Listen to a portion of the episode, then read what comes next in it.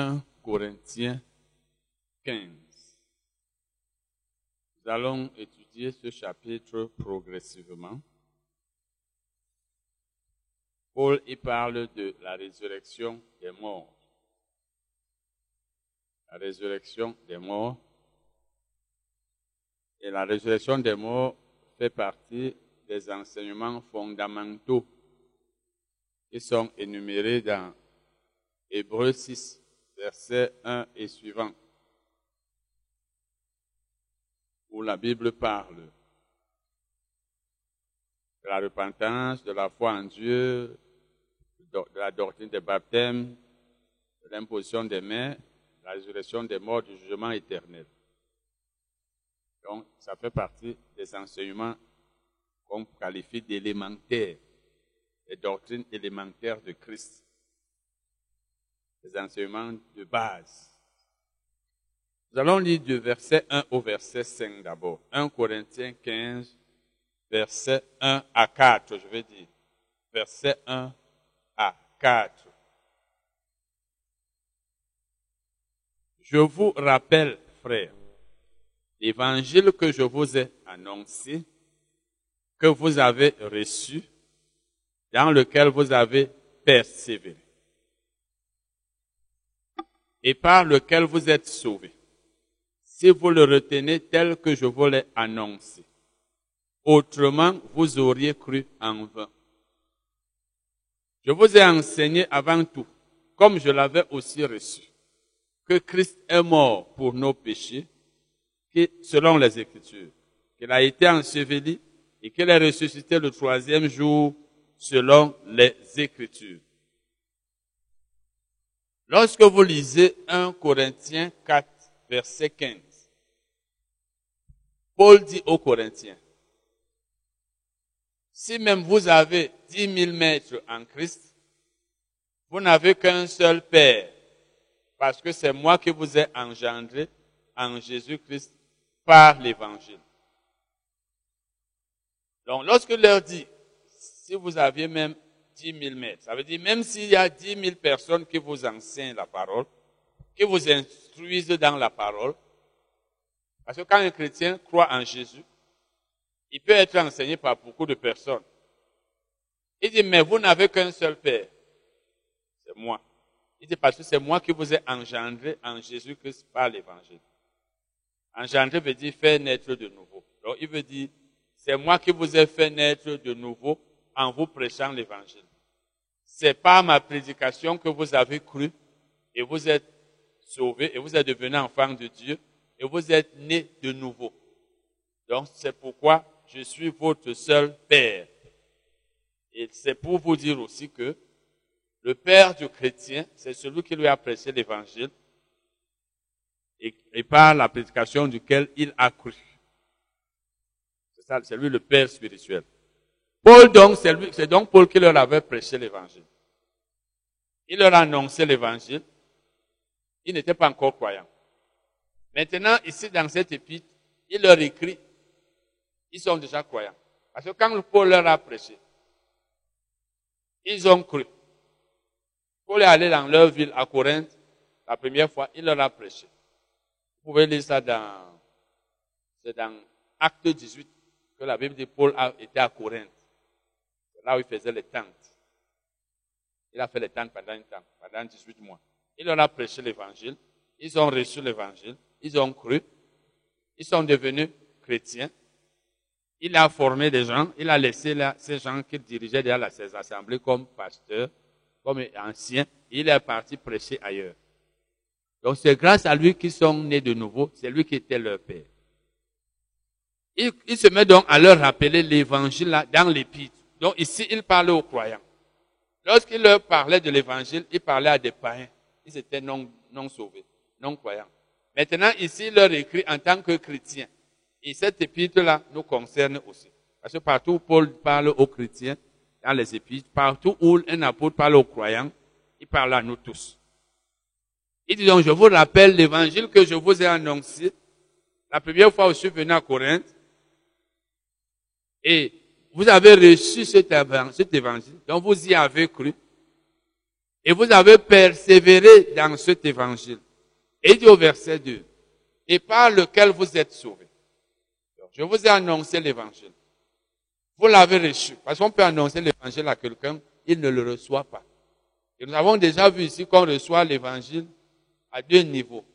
On le reçoit dans les oreilles en l'entendant et on le reçoit dans le cœur en l'acceptant. 1 Thessaloniciens 2, verset 13.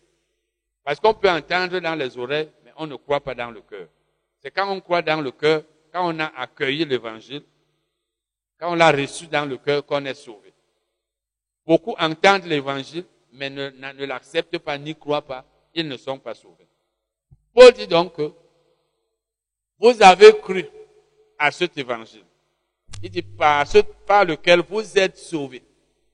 Donc vous êtes sauvés par l'évangile. Nous sommes sauvés par l'évangile. On n'est pas sauvé par les œuvres. On est sauvé par l'évangile lorsqu'on le reçoit. Je disais à quelqu'un, je ne sais pas quand, que si vous entendez un enseignement selon lequel, pour être sauvé, voilà, il faut être baptisé, c'est un faux enseignement. Nous sommes, c'est même ici que je le disais, je pense bien avant-hier. Nous sommes sauvés par la foi en Jésus-Christ, c'est-à-dire lorsque nous avons cru en l'évangile, en l'évangile, le reste, le baptême, ça vient, mais ça trouve déjà le salut.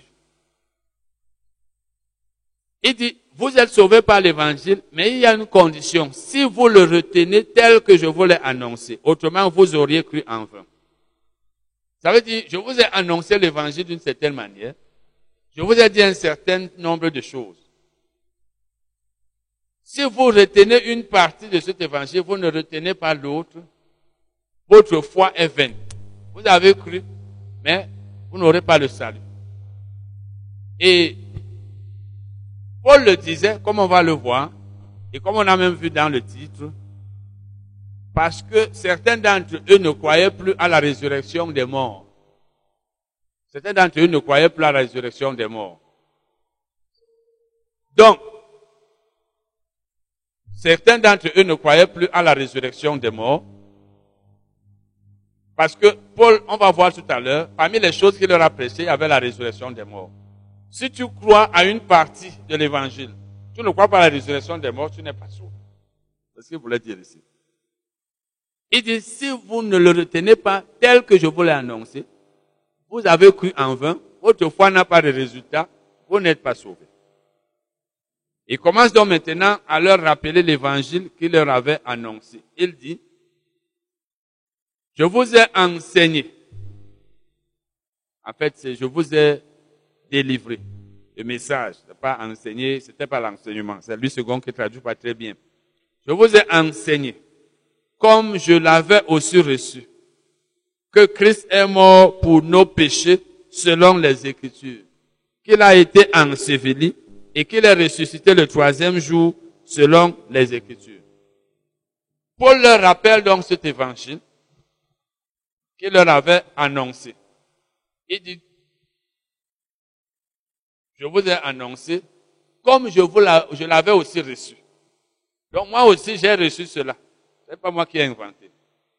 Christ, première chose, Christ est mort pour nos péchés. Selon les Écritures, on va voir maintenant certaines Écritures.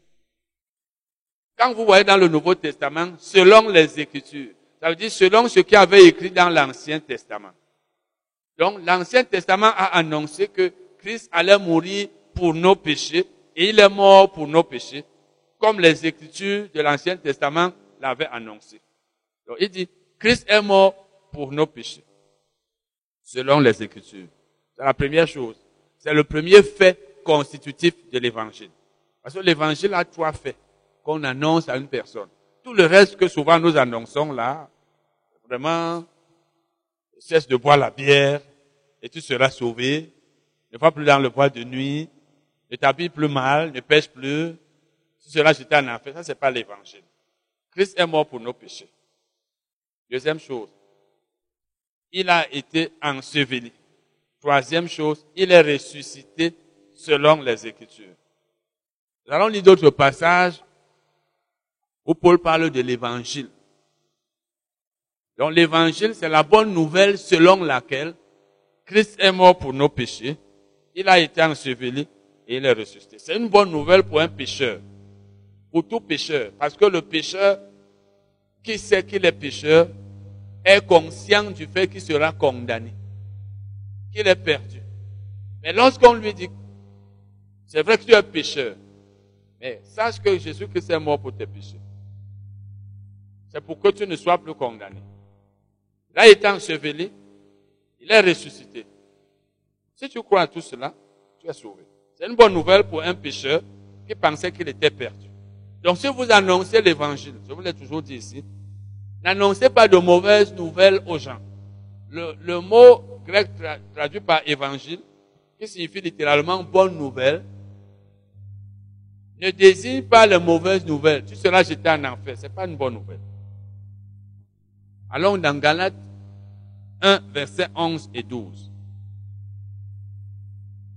Galates 1, versets 11 et 12. Paul parle aussi de l'évangile là-bas.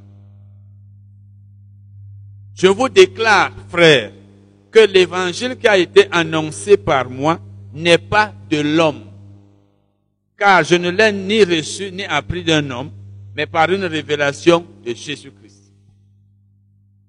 Paul dit ici, je vous ai annoncé, là il s'adresse aux Galates. Là il précise que cet évangile, il n'a pas reçu d'un homme. Ça veut dire la bonne nouvelle selon laquelle Christ est mort pour nos péchés, il a été enseveli, il est ressuscité, il ne l'a pas entendu d'un homme. Ce n'est pas quelqu'un qui est venu dire à Paul, est-ce que tu sais que Jésus-Christ est mort pour nos péchés, il a été enseveli, il est ressuscité Ce n'est pas un homme qui est venu dire ça à Paul. Il dit, mais par une révélation. Nous avons eu des enseignements sur les révélations. La révélation ici, dit une révélation de Jésus-Christ. C'est-à-dire, c'est le Seigneur Jésus lui-même qui m'a révélé qu'il a été crucifié, qu'il a, a, été enseveli et qu'il est ressuscité. Et nous avons vu ici qu'une révélation, c'est une chose cachée. En fait, c'est une chose qui était cachée, mais qui est en train d'être révélée, qui est en train d'être mise à la lumière. C'est une chose qui n'était pas connue, mais qui est maintenant connue. Le fait de, de, faire, de rendre connue une chose inconnue, c'est ça la révélation. Paul ne pouvait jamais lui-même savoir que Jésus est mort pour nos péchés, il a été enseveli et ressuscité. Nous, aujourd'hui, nous avons aussi reçu cette révélation. Nous l'avons reçue par les Écritures. La Bible nous révèle des choses qu'on ne connaissait pas. Mais lui, Jésus le lui a révélé. Ce n'était pas par la Bible. Ça veut dire que Paul savait que dans l'Ancien Testament, la mort, l'ensevelissement, la résurrection de Jésus avait été annoncée. Mais quand c'est arrivé, personne n'est venu lui, dire cela. C'est Jésus lui-même. Ça pouvait être par un ange, par exemple. Toujours une révélation. C'est donne seulement les, cas. Dieu peut te révéler une chose par un ange parce que l'ange vient te dire ce que Dieu lui a demandé de te dire. Ça peut être le Saint-Esprit qui te dit quelque chose. C'est une révélation. Une chose cachée que tu ne connaissais pas. Ça peut être Jésus lui-même qui t'apparaît et te dit quelque chose. Donc Paul dit que ce n'est pas un homme qui m'a prêché l'évangile, mais c'est Jésus-Christ lui-même. Et vous voyez comment Dieu a utilisé Paul au point où Jésus lui disait les choses, lui faisait connaître les choses que les autres ont vécues. Les pierres ont vu Jésus crucifié, enseveli, ressuscité. Paul n'a pas vu, mais vous allez voir dans Galate qu'il prêchait le même évangile, comme s'il avait été là. Romains 1, versets 16 et 17. Romains 1, verset 1 et 17. Nous sommes en train de donner ces versets à partir de Galates 1, verset 11 et 12, pour soutenir ou alors accompagner ce que nous avons déjà lu dans 1 Corinthiens 15, du verset 1 au verset 4. Romains 1, verset 16 et 17. Car je n'ai point honte de l'évangile. C'est une puissance de Dieu pour le salut de quiconque croit, du juif premièrement, puis du grec. Ce qui nous intéresse ici, c'est que Paul dit que l'évangile est une puissance pour le salut de quiconque croit. Je n'ai point honte de l'évangile, car c'est une puissance de Dieu. La traduction littérale, c'est que c'est la puissance de Dieu et non une puissance. Parce que quand on dit c'est une puissance, c'est un peu comme s'il y en avait plusieurs. C'est la puissance de Dieu pour le salut de quiconque croit. Ça veut dire l'évangile est la puissance de Dieu qui fait recevoir le salut aux gens. Ça veut dire quand on te prêche l'évangile, c'est une grande puissance. Il suffit que tu imaginez un peu que vous croyez en Jésus seulement dans votre cœur et vous êtes sauvé. C'est parce que c'est puissant. Comment est-ce que vous pouvez recevoir une nouvelle? On vous raconte seulement une chose, vous entendez de vos oreilles, vous croyez et vous êtes sauvé. Et quand vous savez ce que c'est qu'être sauvé, être sauvé c'est quoi? Tu seras plus condamné, tu es délivré, parce que pour le salut de quiconque croit, c'est-à-dire que pour la guérison de quiconque croit, pour la délivrance de quiconque croit, pour la préservation de quiconque croit. Donc quand tu reçois, tu crois à l'évangile, tu es sauvé, tu es délivré, etc., etc. Juste la nouvelle. C'est parce que beaucoup d'entre nous qui prêchons, nous ne comprenons pas la puissance de l'évangile que nous disons encore aux chrétiens. Bien aimé, même si tu as cru en Jésus, vraiment il faut encore qu'on te délivre. Vraiment tu es dans les liens. Il y a ta famille qui a tel problème. Ceux que vous dites que quand on a cru en Jésus, on est délivré, vraiment, comment pouvez-vous nous faire croire que quelqu'un qui a été rosicrucien, quelqu'un qui a été franc-maçon, il a seulement cru en Jésus, il est sauvé, il, est délivré, frère? Non, c'est eux qui disent, c'est pas moi. Donc pour eux, non, il y, a, il y a un travail à faire. Il y a un travail. Quel travail? L'évangile est tellement puissant que dès que tu reçois, tu es sauvé, tu es délivré. Amen. Tu es béni. Il n'y a plus de malédiction. Tout ça, c'est nous qui avons inventé. Pour la, parce que, il dit d'abord, c'est la puissance de Dieu pour le salut, ou alors pour la délivrance de quiconque croit. Donc, toute personne qui croit à l'évangile est sauvée. Du juif premièrement, puisque c'est aux juifs Jésus lui-même a dit ça à la femme samaritaine. Le salut, le salut vient des Juifs. Jésus, quand il a même envoyé ses apôtres prêcher, ses disciples, il a dit, n'allez que dans les maisons des Juifs, n'allez pas dans les maisons des païens. Donc le salut, c'est premièrement pour les Juifs et après les autres. C'est la raison pour laquelle quand Pierre est allé prêcher chez euh, Corneille, les autres apôtres ont dit, mais comment peux-tu être allé chez un païen alors que le Seigneur nous avait demandé de ne pas aller vers eux.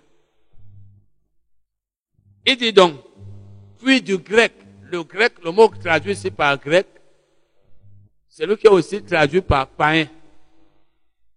Donc, celui qui n'était pas juif était grec. Parce qu'en lui, en lui, ça veut dire en l'évangile. En l'évangile est révélée la justice de Dieu par la foi et pour la foi. Ça veut dire que la justice de Dieu était cachée. Parce qu'une chose ne peut être révélée que si elle était d'abord cachée. La justice de Dieu était cachée dans ce sens que dans l'Ancien Testament, les gens pensaient qu'en mettant en pratique tous les commandements, ils allaient être justifiés. Mais Dieu lui préparait sa justice par son fils Jésus. Donc elle était cachée. Personne ne savait que c'est par Jésus que l'homme deviendrait juste. Et c'est dans l'évangile donc que la justice est révélée. Donc lorsqu'on t'annonce l'évangile, on est en train d'amener à la lumière quelque chose que tu ne connaissais pas, que tu ne pouvais même pas connaître. C'est l'évangile qui te fait savoir que tu deviens juste en croyant en Jésus. C'est pourquoi Paul dit ici que en l'évangile est révélée la justice de Dieu. Par la foi et pour la foi. Parce que c'est quand on croit en Jésus qu'on est justifié c'est-à-dire on est considéré comme une personne qui n'a jamais commis de péché, une personne qui peut se tenir devant Dieu sans aucun sentiment de culpabilité. Il dit,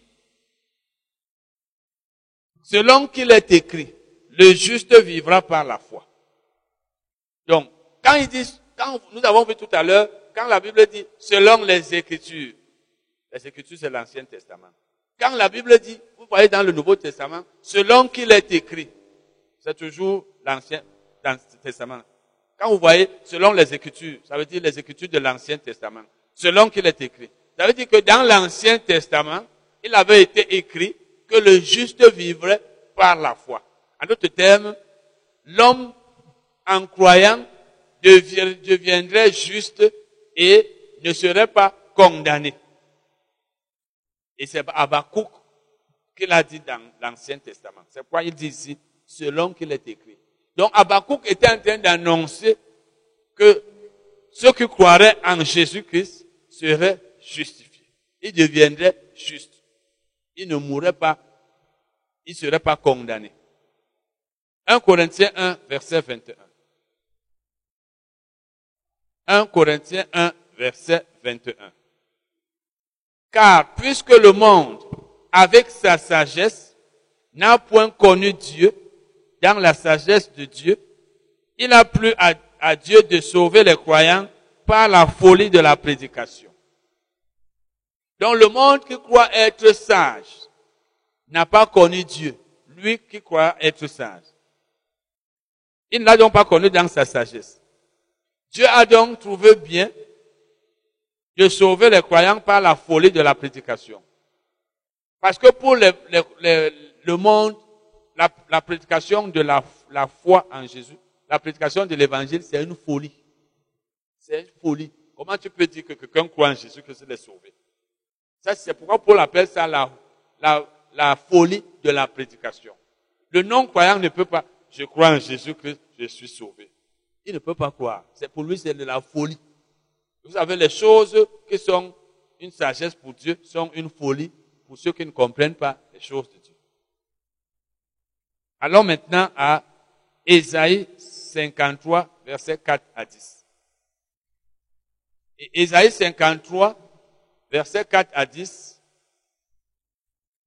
fait partie des écritures que Paul a citées. Donc Paul a, que Paul a cité des écritures, fait partie des écritures que Paul a citées des écritures auxquelles il faisait allusion quand nous avons lu au, premier verset, du verset 1 au verset 4, il a dit, je vous rappelle l'évangile que je vous ai annoncé, etc., etc., selon les Écritures. Christ est mort pour nos péchés, selon les Écritures. Il a été enseveli, il est ressuscité, selon les Écritures. Ça veut dire, selon les Écritures de l'Ancien Testament. Donc Jésus a été crucifié. Il a été enseveli il est ressuscité selon ce qui avait été dit dans l'Ancien Testament. C'était écrit avant même. Donc la mort, ou si vous voulez, la crucifixion, l'ensevelissement et la résurrection de Jésus sont l'accomplissement des prophéties faites dans l'Ancien Testament, des écritures faites dans l'Ancien Testament. C'est pas Paul dit selon les écritures. C'était pour dire que les Écritures avaient déjà annoncé ce qui est arrivé. Nous allons donc lire, il y a plusieurs versets de l'Ancien Testament où il était annoncé que Jésus euh, serait crucifié, enseveli et ressuscité. Nous allons lire l'un de ces passages, c'est ce que je viens de citer là, Ésaïe 53, versets 4 à 10. Ésaïe a prophétisé plusieurs décennies avant, je veux dire plusieurs, euh, pas, pas décennies, siècles avant. Plusieurs siècles avant. C'est là la prophétie. La vraie prophétie, ça veut dire, tu dis les choses qui vont s'accomplir, étant inspiré du Saint-Esprit. C'est pas nos choses qu'on fait là, je prophétise.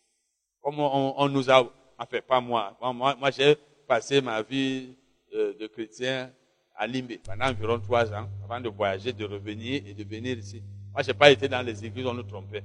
Comme ça, je prophétise. Mais c'est qu'on a trompé beaucoup d'entre vous. Et vous avez dit, je reçois.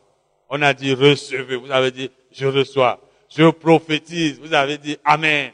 Dites Amen. D'autres ont dit, dites Amen plus que votre voisin. Et vous avez crié, vous avez crié. Et vous êtes toujours là aujourd'hui. Plusieurs années après, rien n'a marché. Ce n'est pas les prophéties. La vraie prophétie, c'est pas ça. Isaïe, lui, l'a donc prophétisé étant inspiré du Saint-Esprit. Donc, c'est Dieu qui parlait par lui. Cependant, ce sont nos souffrances qu'il a portées. C'est de nos douleurs qu'il s'est chargé. Isaïe est en train de prophétiser ici sur la future crucifixion, le, futur ensevelissement et la future résurrection de Jésus plusieurs siècles avant. Le Saint-Esprit est en train d'annoncer les choses qui allaient arriver. Nous, on les lit aujourd'hui dans la Bible, parce que c'est déjà arrivé, mais lui l'avait déjà annoncé. Et vous voyez, il parle aussi, il parle ici au passé, comme si c'était déjà arrivé. C'est ça la prophétie. Quand le Saint-Esprit parle, c'est pas toi qui le contrôle. Il, a, il a porté nos maîtres sud, il a fait ceci, alors qu'il n'avait même pas encore fait. Ce sont nos souffrances qu'il a portées, c'est de nos douleurs qu'il s'est chargé. Les mots là sont aussi euh, traduits, dans d'autres versions, vous verrez plutôt le mot maladie. Le mot maladie. Et nous l'avons considéré comme puni, frappé de Dieu et humilié. Il est en train de parler de Jésus, disant que Dieu l'a frappé, il a été humilié sur la croix. Or, Jésus n'était même pas encore né. Quand lui parlait là, Jésus n'était même pas encore né. Parce que Dieu lui appelle les choses qui ne sont point comme si elles étaient. Quand le Saint-Esprit lui parle des choses futures, il parle comme si c'est déjà là. Comme si c'est même déjà passé. Vous allez dire que même dans l'Apocalypse, vous allez voir beaucoup de... Mais là-bas encore, c'était pas une prophétie comme euh, ici. Ici, le Saint-Esprit parlait directement par Isaïe. Dans l'Apocalypse, Jean a vu les choses se passer. Et maintenant, il est venu écrire. Et il était normal qu'il écrivît cela en disant, j'ai vu, j'avais vu, parce qu'il a effectivement vu. J'ai entendu, au ciel, il y a eu ceci. Donc lui, il écrit, c'est un rapport qu'il faisait. Mais ici, c'est le Saint-Esprit qui parlait directement par Isaïe en disant les choses qui allaient se passer. Mais il était blessé. Donc nous, nous pouvons lire aujourd'hui, il, comme Isaïe, il était blessé. Or, le Saint-Esprit pouvait bien dire, il sera blessé. Ce serait correct. Jésus a donc été blessé pour nos péchés. Et c'est la même chose que Paul dit dans 1 Corinthiens 15. Il dit que Christ est mort pour nos péchés. Selon les Écritures. Et je vous ai dit, parmi ces Écritures, il y a Esaïe. Brisé pour nos iniquités. Le châtiment qui nous donne la paix est tombé sur lui. Donc, il a été comme une sorte de, comme ça a été pour lui une sorte de, on pourrait dire de punition. Le châtiment qui nous donne la paix. Nous, nous avons la paix en croyant en Jésus-Christ qui est mort pour nous. Nous avons, la, nous, aurons la, nous avons la paix avec Dieu. Mais cela a été causé par un châtiment qui est tombé sur lui. Donc lui, il a souffert, Jésus. Il a souffert pour que nous nous ayons la paix avec Dieu. La souffrance de Jésus, c'était pour notre bien. Et il dit encore, et c'est par ces meurtrissures que nous sommes guéris. Isaïe parle ici comme si c'était déjà accompli. Or, Jésus n'était pas encore mort. Mais quand vous allez maintenant dans 1 Pierre, il n'était même pas encore né. Quand vous allez maintenant dans 1 Pierre 2, verset 24, Pierre ne dit plus, c'est pas les meurtrissures que nous sommes, c'est pas que nous sommes guéris, il dit que nous avons été. Il parle au passé. Mais même Isaïe quand il dit nous sommes, il ne parle pas comme quelque chose qui est futur. Et c'est comme ça que doivent parler les chrétiens qui ont la foi. Tu dis, je suis béni. Tu ne dis pas, rien de la malédiction qu'il y a là. Tu parles comme si c'est déjà fait. Je suis marié. Je suis ceci, etc. Tout ce que tu considères comme déjà fait dans ta vie, tu parles comme c'est déjà fait. Il dit, nous étions tous errants. Errant veut dire égaré. Nous étions égarés. Comme des brebis. Et Jésus aussi l'a dit dans Matthieu 9, où il disait les, gens qu'il voyait étaient comme des brebis, des, n'ayant pas de berger. Chacun suivait sa propre voie. Ça, c'était avant l'arrivée de Jésus. C'est ce que Esaïe veut dire ici. Et l'Éternel a fait retomber sur lui l'iniquité de nous tous. Donc Dieu a fait retomber sur Jésus tous les péchés des hommes. Tous les péchés des hommes. Il a été maltraité et opprimé. Et il n'a point ouvert la bouche. Donc Jésus a été maltraité innocemment. Et la Bible nous dit aussi dans 1 Pierre et même dans d'autres épîtres que Si nous souffrons injustement, sachant que Jésus aussi a souffert de la même manière et que nous devons suivre ses traces. Si on nous fait souffrir quand nous n'avons rien fait, surtout pour Jésus, supportons cela. C'est une grâce. Il a été maltraité et opprimé et il n'a point ouvert la bouche, semblable à un agneau qu'on mène à la boucherie. Parce que l'agneau ne résiste pas. Il est très doux. Il s'est laissé amener sur la croix. À une brebis muette devant ceux qui la tordent. Il n'a point ouvert la bouche. Donc il est resté là. Pourquoi? Parce qu'il avait un but à atteindre. Quand tu as un but à atteindre, tu veux faire du bien. Tu supportes la souffrance. La souffrance qui mène au bien, soit du tien, soit des autres, on la supporte. Parce que si Jésus ouvrait la bouche, s'il disait pourquoi me tuez-vous? Pourquoi voulez-vous me faire mourir? S'il résistait et on ne le tuait pas, nous ne serions pas sauvés aujourd'hui. Et vous rappelez dans Jean, il a dit, personne ne m'ôte ma vie, je la donne moi-même. Amen. Et quand, Pierre a voulu le défendre avec l'épée, il a dit, laisse. Je suis capable de demander à mon Père d'envoyer des anges ici qui me délivreraient, mais laisse. Donc c'est volontairement que Jésus est mort pour nos péchés. Nous devons aussi être des chrétiens qui sont prêts à souffrir pour les autres. Si tu n'es pas un chrétien qui peut souffrir pour une personne, tu n'es pas une bonne personne. Parce que la vie chrétienne, c'est ça. À certains moments, tu es en possession d'une chose, mais tu vois que si tu peux aider ton frère, ça va l'aider, ça va le sortir d'une situation, ou bien ta soeur, d'une situation difficile. Tu ne dois pas toujours regarder, moi-même, je veux faire comment? Souvent, nous avons même beaucoup, mais pour donner aux autres, on ne donne pas. Pour faire du bien aux autres, il faut qu'on ait d'abord tout. Et comme personne ne peut avoir tout, Surtout l'homme insatiable, même plus il a, plus il va avoir. Si tu n'es pas prêt à souffrir pour quelqu'un, c'est-à-dire, tu fais le bien et tu sais qu'en le faisant, tu vas manquer de quelque chose, tu vas souffrir, mais tu le fais. Tu ne le fais pas parce qu'on t'a forcé. On ne doit pas te forcer. Parce que tu ne sais pas encore. La Bible nous dit dans 1 Jean 3, verset 16 et suivant, je crois 18 même, nous avons connu l'amour parce que Jésus a donné sa vie pour nous. Nous aussi, nous devons donner notre vie pour les frères. Je vous ai dit que donner la vie là, ne veut pas, ne veut pas dire mourir. Ça veut dire donner aux frères les biens qui contribuent à la vie. Les choses qui vont lui permettre de vivre. Nous devons être prêts à les lui donner. Comme ça la vie chrétienne. Et certains d'entre nous, même si ton frère est malade là, on est en train de l'amener à l'hôpital. S'il n'y a pas d'argent, il va mourir. tu as l'argent en banque. Quand tu regardes souvent, tu dis que, et que Dieu l'aide. C'est pas ça. Que Dieu le, que Dieu le soutienne. Tu commences à prier, Seigneur, guéris-le. Suscite des gens qui vont lui donner l'argent. C'est pas ça. Hein? Ouvre les écluses des cieux. Mais tant tu as l'argent en banque, hein, beaucoup d'argent, ou bien même à la maison. Et Dieu te voit et dit, toi, hein. c'est à ce genre de personnes que Dieu finit par dire, ce soir, cette nuit, ton âme te sera et ce que tu as gardé, pour qui cela sera-t-il? Et tu meurs, tu laisses ça. Dis que ça ne doit pas être mon cas. Dis alors, si tu veux pas que ça, doit, ça soit, si tu veux pas que ça soit ton cas, ne sois pas chiche. N'est-ce pas? Il dit encore, il a été enlevé par l'angoisse et le châtiment. Et parmi ceux de sa génération, qui a cru qu'il était retranché de la terre des vivants et frappé pour les péchés de mon peuple. Qui a su que c'était pour la mort, pour les péchés des hommes que Jésus était en train de mourir Isaïe veut dire ici personne.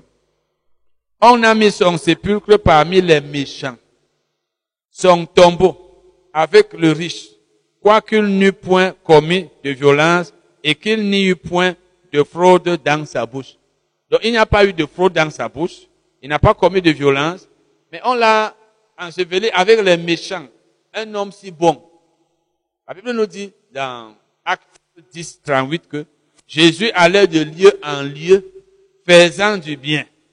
C'était un bienfaiteur, mais on l'a traité comme un malfaiteur. Quand j'ai cru en 99, quelques temps après, quelques semaines peut-être ou mois, on m'a offert une Bible. J'ai commencé à lire Matthieu. Quand j'ai fini de lire le livre de Matthieu, j'ai failli pleurer. Parce que j'ai vu comment on a crucifié Jésus. Tout ce que j'ai lu dans Matthieu, c'était de bonnes histoires. Il faisait ceci, il faisait cela. Il n'y avait rien de mauvais dans ce qu'il a fait. Ça m'a, ça trop dérangé. C'était la première fois que je lisais la Bible. Je vois comment on tue quelqu'un qui ne racontait que de bonnes histoires, les paraboles, il guérissait les malades. Vous voyez, on a traité Jésus comme un malfaiteur. Parce qu'il y a quand même deux types de traitements réservés respectivement aux malfaiteurs aux bienfaiteurs. Le bienfaiteur est récompensé, le malfaiteur est puni. Mais lui, on l'a puni comme s'il avait mal fait. Et c'est comme ça l'on la vie. Tu peux bien faire, mais les gens ne reconnaissent pas ton bienfait. Tu peux être un bienfaiteur, mais les gens te maltraitent ou parlent mal de toi ou te méprisent, alors que toi, tu n'as rien fait. C'est ça la vie dans ce monde. Amen. nous tous, on va passer par là. La Bible nous le dit. On va être maltraités, souvent à cause de Jésus, parce que nous sommes chrétiens. Tu vas être méprisé, tu vas être rejeté, alors que tu n'as rien fait de mal. Mais je vous ai toujours dit, quand tu es chrétien, écoute toujours ta conscience.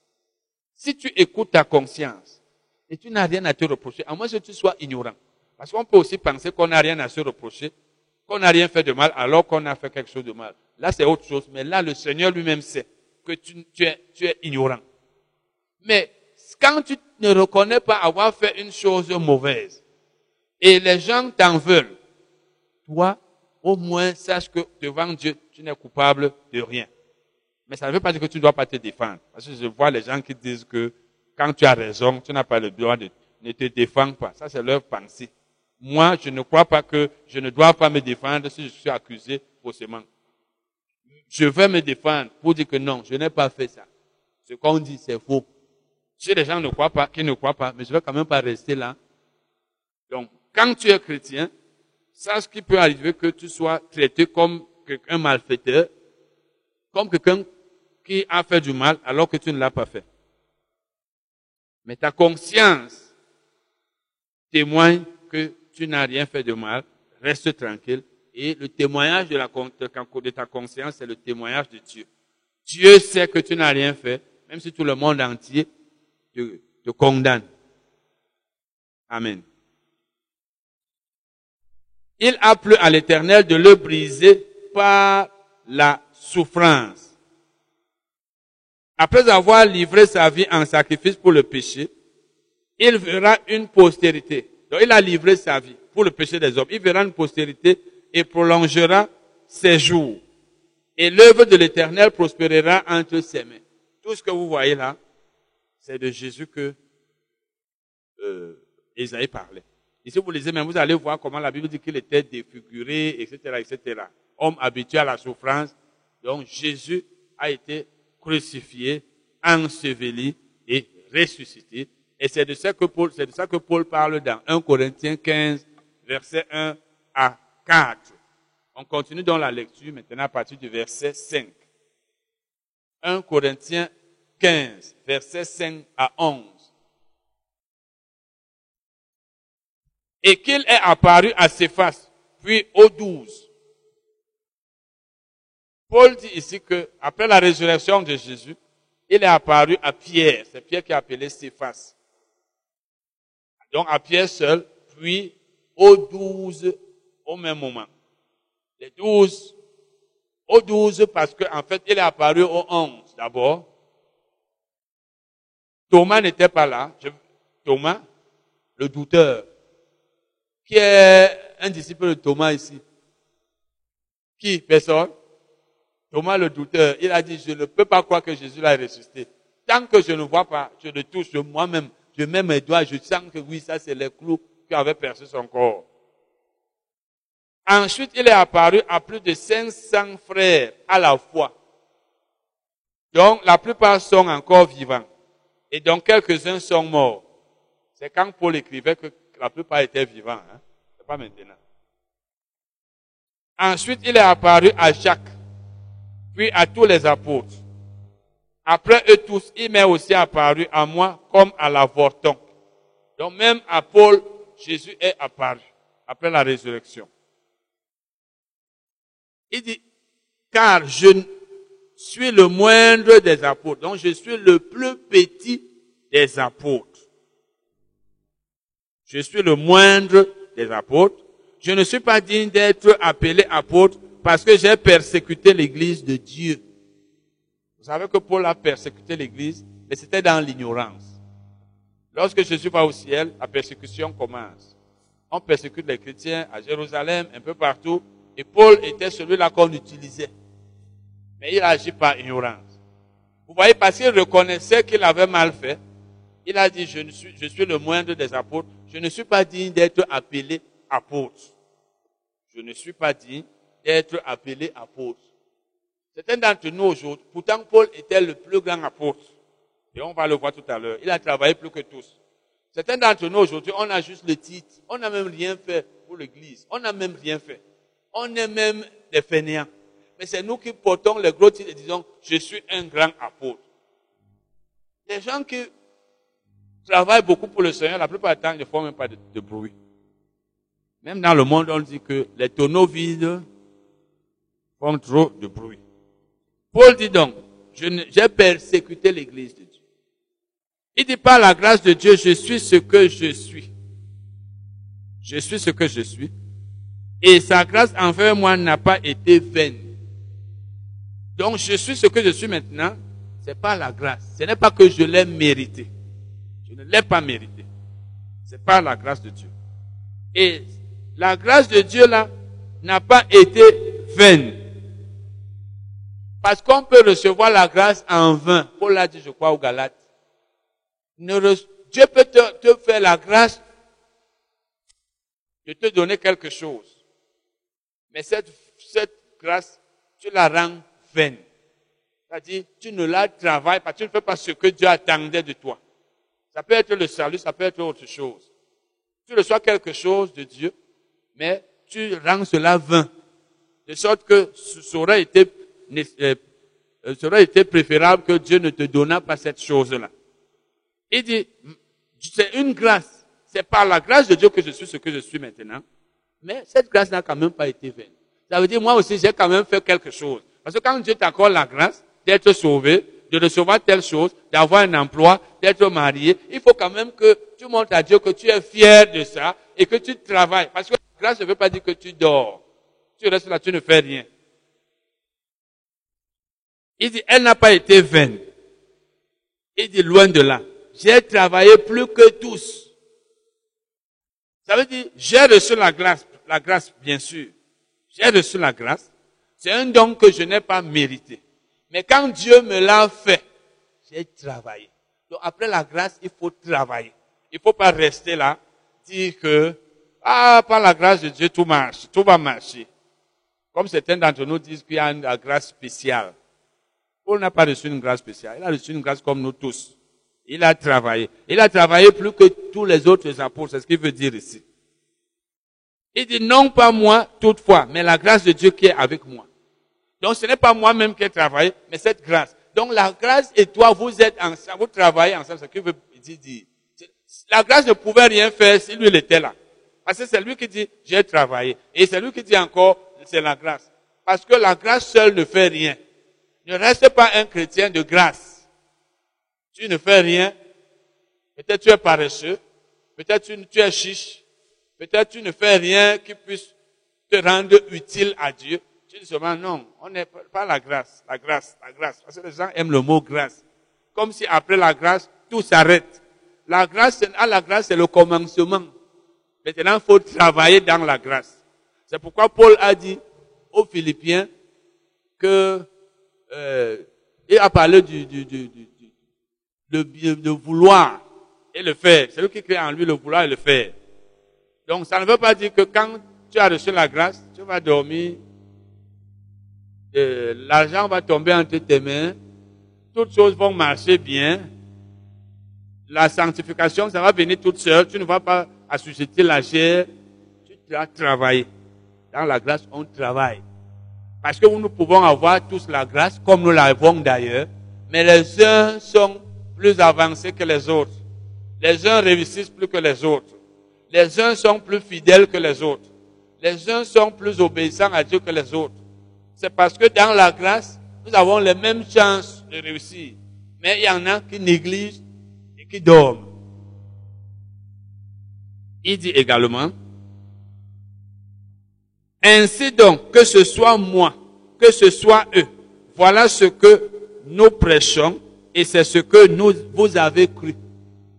Donc, que ce soit les autres apôtres ou Paul lui-même, il prêchait que Jésus est mort pour les péchés, il a été enseveli et il est ressuscité. Il dit maintenant, or, si l'on prêche que Christ est ressuscité des morts, parce je vous ai dit que dans tout le chapitre, il parle de la résurrection. Si l'on prêche, si les apôtres de Jésus, les, les douze apôtres, et moi-même Paul, nous vous prêchons que Christ est ressuscité des morts. Comment quelques-uns parmi vous disent-ils qu'il n'y a point de résurrection des morts? Parce qu'il y avait ce débat à Corinthe. Il y en avait qui disaient il n'y a pas de résurrection des morts. Il est impossible qu'une personne meure et qu'elle ressuscite. Comment ça? Quelqu'un meurt et ressuscite. Même aujourd'hui, on ne croit même plus trop à ça dans l'église. C'est la raison pour laquelle, même si c'est un petit enfant qui meurt, on reste là, on l'amène à la morgue. On ne prie presque plus dans, dans beaucoup de nos églises. C'est un peu comme si on ne croyait plus à la résurrection des morts. Il dit, s'il n'y a point de résurrection des morts, Christ non plus n'est pas ressuscité. Effectivement, si la résurrection des morts n'existe pas, s'il n'y a rien de cela dans cette vie, ce n'est pas Christ qui va être une exception. Ça veut dire que même lui n'est pas ressuscité. Et si Christ n'est pas ressuscité, mais c'est grave. C'est ce que Paul est en train de dire ici. Parce qu'en fait, les Corinthiens ont reçu l'évangile que Paul leur a annoncé. Ils ont cru qu'ils ont, que Jésus a été crucifié, qu'il a été enseveli et qu'il est ressuscité. Mais certains d'entre eux ont commencé à dire non. Nous croyons que Jésus a été crucifié. Ça, nous-mêmes, même les gens nous ont dit ça. Ce qui est sûr, il a été enseveli. Parce que quand une personne meurt, on l'a enseveli. Mais quand as parlé de la résurrection, hein, vraiment, laissez-nous tout ça. Vous avez déjà vu quelqu'un ressusciter, surtout de la façon dont on, le dit. Quelqu'un fait trois jours dans le sépulcre. Nous croyons en Jésus crucifié et enseveli. Ça va. Le reste là, c'est de l'invention. Et c'est pourquoi Paul leur dit donc, mais, si Jésus n'est pas ressuscité, on va voir ça. Il dit que vous n'êtes même pas sauvés. Parce que ce sont les trois choses là qui vous donnent droit au salut. La résurrection. Si Jésus ne ressuscitait pas, c'est pourquoi quand nous confessons Jésus comme Seigneur et Sauveur, nous devons dire, je crois que Jésus-Christ est mort pour mes péchés, qu'il a été enseveli et qu'il est ressuscité pour ma justification. Si Jésus n'est pas ressuscité, croire en Jésus crucifié et enseveli ne donne pas le salut. Parce que s'il n'est pas ressuscité, il n'est pas allé à la droite du Père. Et s'il n'est pas allé à la droite du Père, toi tu iras là-bas comment? Parce que Paul est en train de vouloir leur dire ici. Et si Christ n'est pas ressuscité, notre prédication est donc vaine. Oui. Donc tout ce que nous nous prêchons là, Christ est mort pour vos péchés, il a été enseveli, c'est vain, ça ne sert à rien, c'est inutile. Donc nous perdons même notre temps. Il est en train de vouloir les confondre pour les faire comprendre, les faire comprendre que vraiment, ceux d'entre vous qui disent là que la résurrection n'est pas, c'est pas une chose qui existe, ils sont dans l'erreur. Et votre foi aussi est vaine. Donc il est en train de leur dire que notre prédication est vaine. Et vous aussi qui croyez à notre prédication, votre foi est vaine. Donc votre foi en Jésus ne sert à rien. Ça ne vous donne pas le salut. C'était pour dire que si vous enlevez la résurrection des trois faits de l'évangile, vous la supprimez, la résurrection, le salut n'est plus possible. Ce sont les trois choses-là qui donnent le salut. Et il dit encore, il se trouve même que nous sommes de faux témoins à l'égard de Dieu. Ça veut dire que les Jacques, Jean, Pierre et nous autres, nous sommes des menteurs, des faux témoins qui viennent dire que euh, euh, Dieu a ressuscité Jésus. Donc, nous sommes de faux témoins. Si vous dites que Jésus n'est pas ressuscité. Puisque nous avons témoigné contre Dieu qu'il a ressuscité Christ, tandis qu'il ne l'aurait pas ressuscité si les morts ne ressuscitent pas. Ne ressuscitent point. Ça veut dire, puisque vous vous dites que les morts ne ressuscitent point. Si les morts ne ressuscitent point, alors Christ n'a pas été ressuscité. Et si Christ n'a pas été ressuscité, ça veut dire que Pierre, Jean, Jacques, les autres et moi, nous sommes en train de mentir au sujet de Dieu. Dieu lui n'a pas ressuscité, il n'aurait pas ressuscité Jésus, mais nous nous sommes en train de dire qu'il a ressuscité. C'est faire un faux témoignage contre un Dieu qui, qui sait qu'il n'a rien fait. Vous venez mentir sur son compte. C'est ce que Paul était en train de leur dire ici. Il dit, car si les morts ne ressuscitent point, Christ non plus n'est pas ressuscité. Et si Christ n'est pas ressuscité, votre foi est vaine. Vous êtes encore dans vos péchés. Effectivement. Celui qui ne croit pas en la résurrection de Jésus est encore dans ses péchés. C'est comme Jésus a dit aux Juifs, vous mourrez dans vos péchés si vous ne croyez pas ce que je suis. Dans Jean, dans Jean 8, vous mourrez. Donc, celui qui ne croit pas que Jésus est le Fils de Dieu, n'a été enseveli, il est ressuscité, qui ne croit pas qu'il est le Fils de Dieu, ou qu'il croit qu'il a été enseveli, qu'il a été crucifié, il a été enseveli, mais il est encore dans le sépulcre, tous sont pareils. Tous sont pareils, aucun d'eux n'est sauvé. Et par conséquent, aussi, ceux qui sont morts en Christ sont perdus.